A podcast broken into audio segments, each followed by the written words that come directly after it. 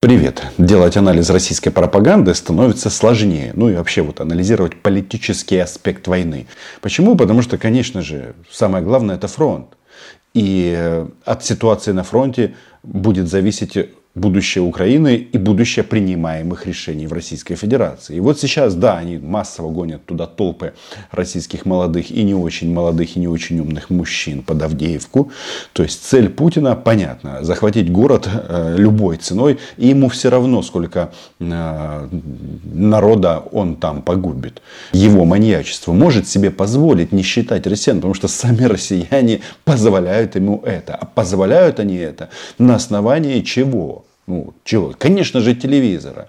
Так вот, пока российская армия пытается штурмовать Авдеевку, окружить этот украинский город, то на ГосТВ Российской Федерации были даны показания против юбиляра Владимира Соловьева. И вот здесь это важный момент, чтобы понять, на основании чего у них там принимаются решения. Почему Владимир Путин такой идиот? Есть ответ. Одно из ваших выдающихся достижений, это, конечно, вы политическую программу, э, то есть телевизионную журналистскую программу превратили в элемент очень важной политической жизни России. Два нациста обмениваются комплиментами Шахназаров и, соответственно, Владимир Мудозвон. У Мудозвона а, праздник 60 лет, его не должны теперь призывать на фронт. Ну, с другой стороны, он же не идиот, он будет другим рассказывать, каким надо умирать, а сам будет записывать чистенькие интервью где-то в тылу. Ясно. Значит, а, создал программу. Имеется в виду вечер с Владимиром Мудозвоном, вечерний помет, ну и так далее, и так далее. Так вот, а, на кого влияет эта программа? Влияет, влияет самым серьезным образом вообще на политическую жизнь страны и политические решения, которые принимаются в стране, мы это понимаем, что многие решения все-таки были в большой степени э, приняты и под влиянием вот вашей программы. То есть это, на мой взгляд, совершенно выдающееся э, достижение. Это не достижение, это показания для Гааги. Я понимаю, что до нее еще достаточно далеко. Но получается, что вот эти вот безумные решения э, Владимира Путина, они базируются на телевизоре. То есть наступил момент, когда вот этот вот соловьиный хвост начинает э, вращать Владимиром Путиным. И все они э, подсажены на российский ящик. То есть это э, реально, ну, в некотором роде парадоксальная система, когда они сами создали телевизор для того, чтобы обманывать российских граждан. И им это удалось, но и сами это делают. Ну, то есть подсели на него. Я просто сейчас напомню, напомню вам показания того же Лаврова, который как-то сказал а, Соловьеву о том, что он засыпает под его трели. Так вот, внимание, значит, влияние Раша ТВ на Путина и на рядового гражданина, оно одинаково. Наши корабли должны патрулировать все берега Америки. Тогда я буду спать спокойно. И не только я. Этот миленький, немножечко безумный дедушка вроде бы визуально от Владимира Путина отличается, но риторика, которая сейчас прозвучала, один в один. Согласны? Подписывайтесь на мой YouTube канал, называем здесь вещи своими именами.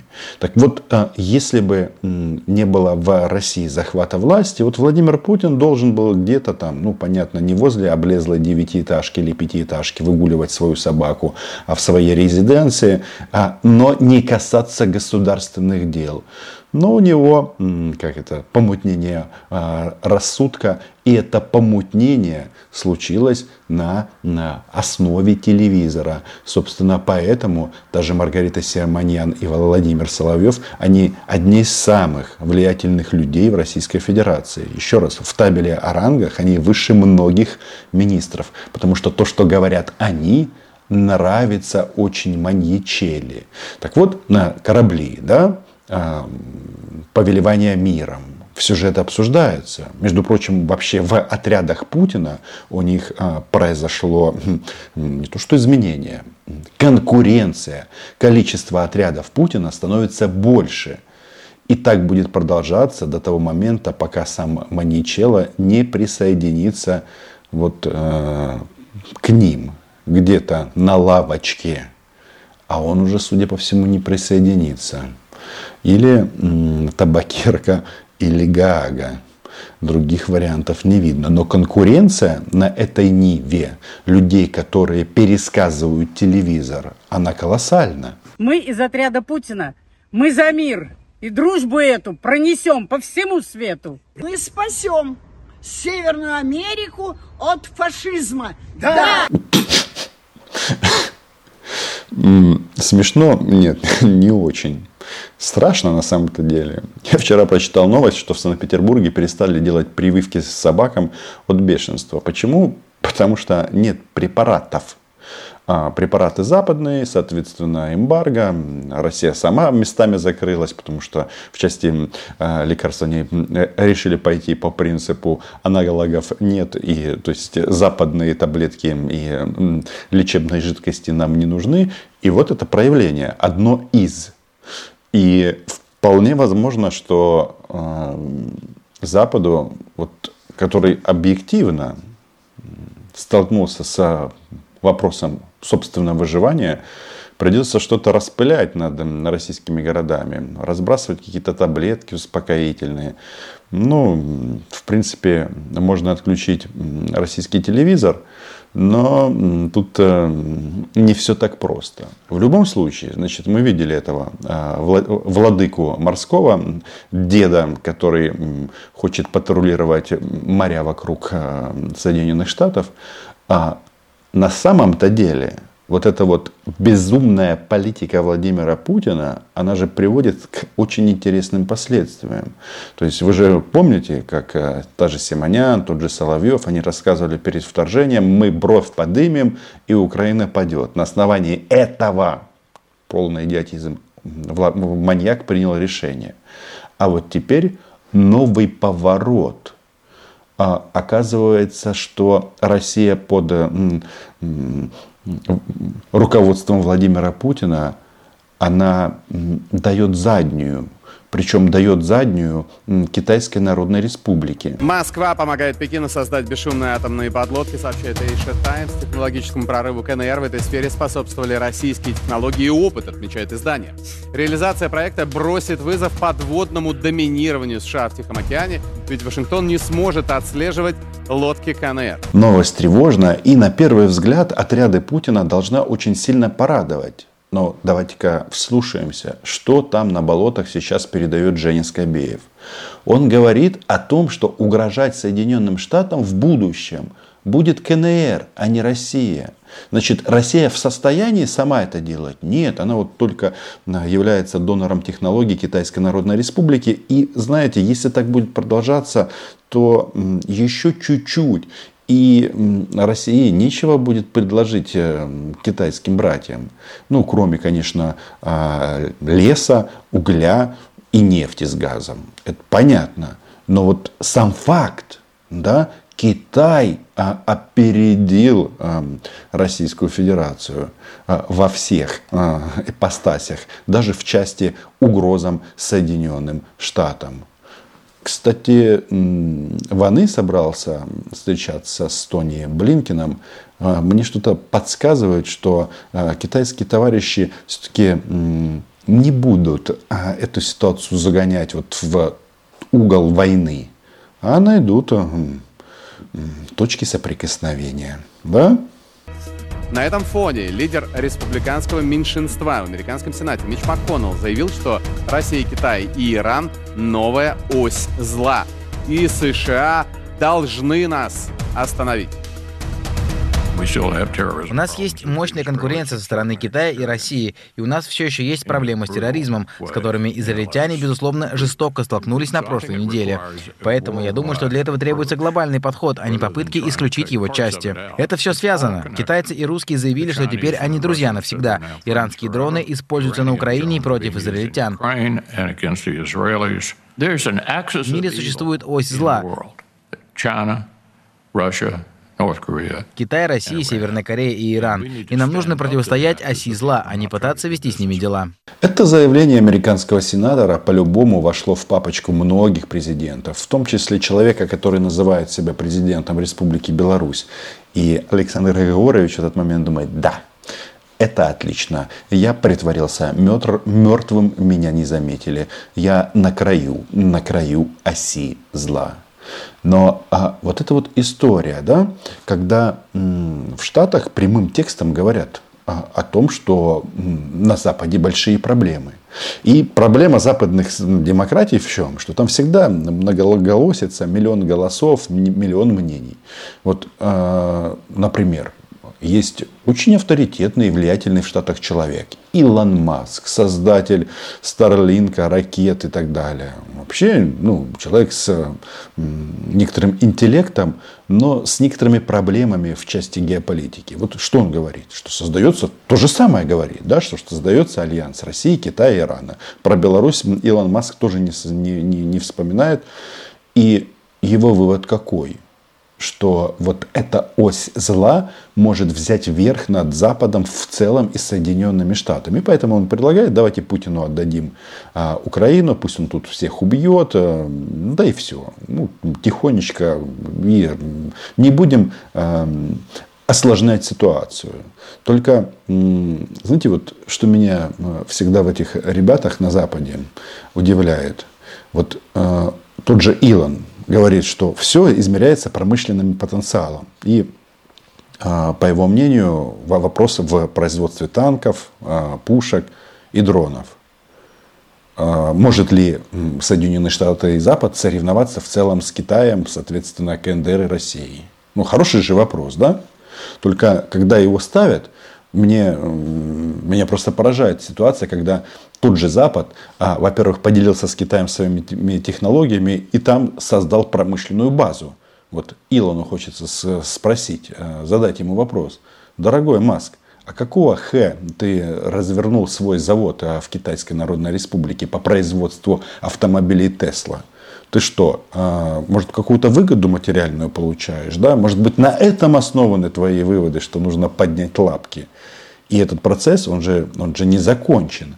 А в результате, когда говорят, что вот э, Россия, она э, упала под Китай, легла под Китай, сначала упала, а потом легла и раздвинула все, что можно раздвинуть, да? Ну, тезис же он не новый. И, мол, часть республиканцев говорит, что надо Россию оттянуть от Китая.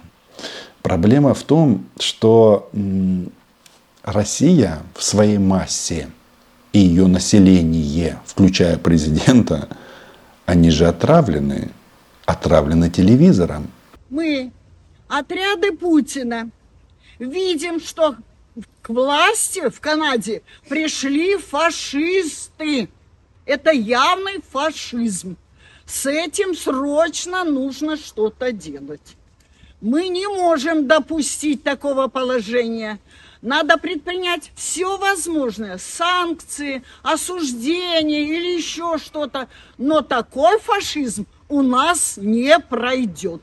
Кто-то скажет, что это чересчур экзальтированные женщины, и сейчас дурь каждого видна. Женщины и немножко мужчин. Мужчин мало, не доживают они в России до этого возраста. Не знаю почему, наверное, много бухают. А они умирают а, или или умирают, да, или умирают на войне. Да? А, но вот это же мнение, оно навязано всему российскому населению. То есть а, в своей массе они думают так. Это не является какими-то разведданными, вот эти вот высказывания этих безумных бабушек и одного мужика. Но важно понимать, что если ты имеешь дело вот с таким э, оппонентом, то договориться просто не удастся. Ведь у них э, свербит. Илону надо все-таки это перекинуть. Я предлагаю вернуть базы на Кубу. И не одну, а две-три. Вот тогда будет мир. Выбора нет. Кажется, пора вернуть Аляску России. Это очередной раз показывает свихнутость российского населения. Связь между э, правителем верховным, э, маньяком и э, рядовыми одинаково. А все почему? Ну, потому что они вот в категории 70+, и вот Илону Маску очень сложно понять, что ты вот хочешь заработать денег, ты хочешь что-то творить, создавать. И когда ты используешь для этого, ну, допустим, э, ресурсы людские, производственные в таких странах, как э, Китай, то повторять это в России не надо. Потому что они захотят на каком-то этапе все твои наработки, дорогой Илон, и мысли использовать против таких, как ты, а, чтобы все были похожи на отряды Путина. Тупые, решительные, ну и требовали чего-то там, уничтожения Соединенных Штатов, Канады, да какая разница, Северной Америки. Чтоб везде была Россия, как учил их Путин, которая по их мнению, не должна нигде заканчиваться. Хотя закон понятен. А Россия заканчивается там, где начинают стрелять в российских оккупантов. А, с Краснодаром там были эксцессы, но если что, мы на это не претендуем. И вот эти вот бабки, детки там, и так далее, а они же вот что хорошо прохабывают, да?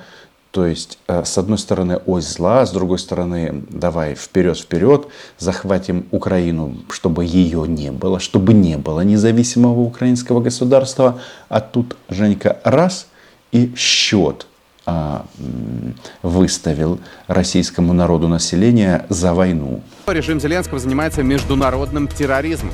Соучастниками терактов в России были ЦРУ, МИ-6 и другие западные службы, констатирует Вашингтон-Пост.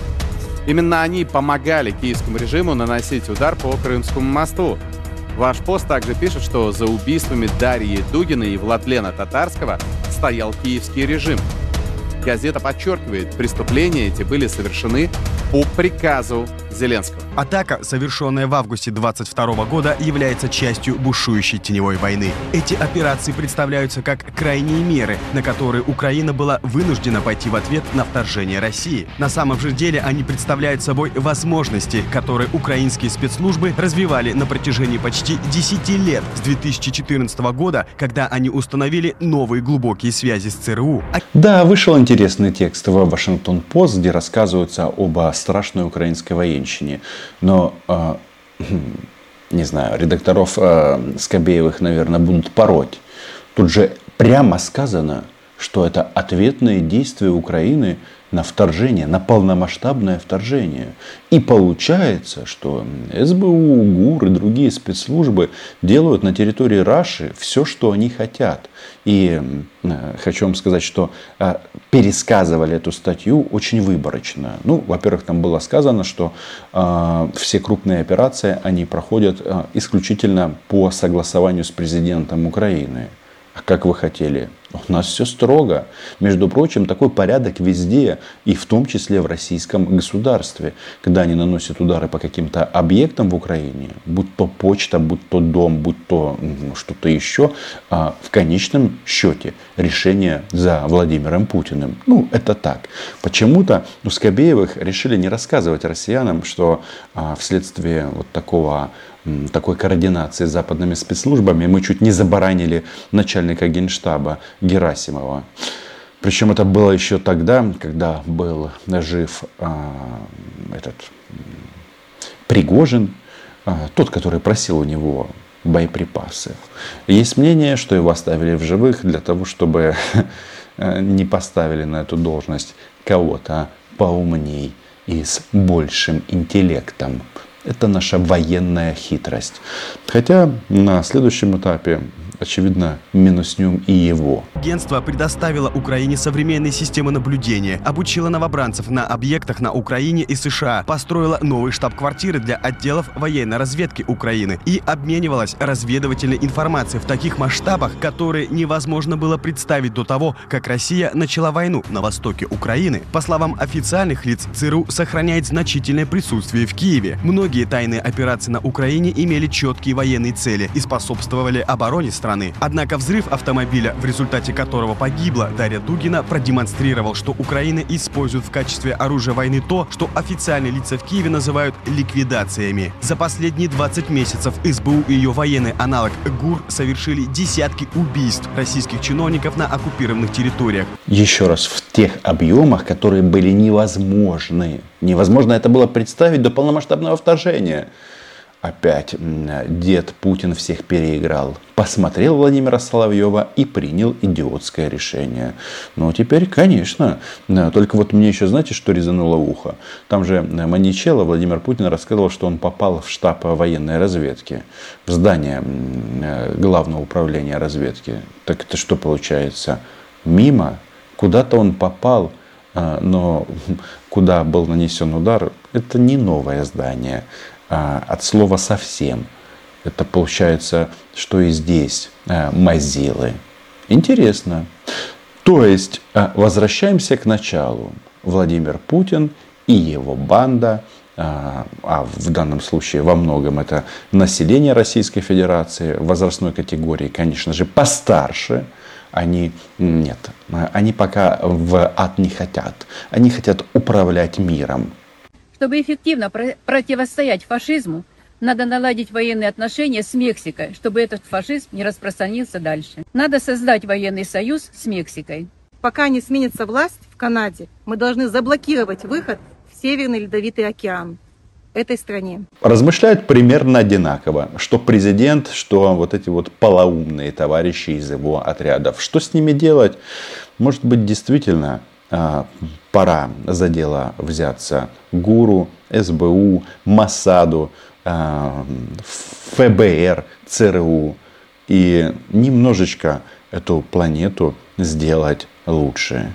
А то эти товарищи, они настолько увлеклись своим величием, что если так будет продолжаться, то ось зла будет крепчать и закончится этим еще большим количеством жертв на этой планете. Что там? Умные говорят, э, и началась ли Третья мировая? Может быть, она, эта война между добром и злом никогда и не заканчивалась? Пишите ваше мнение в комментариях, подписывайтесь на мой YouTube канал. Здесь мы, как всегда, называем вещи своими именами. Температура установлена, виновные названы. До зустрічі!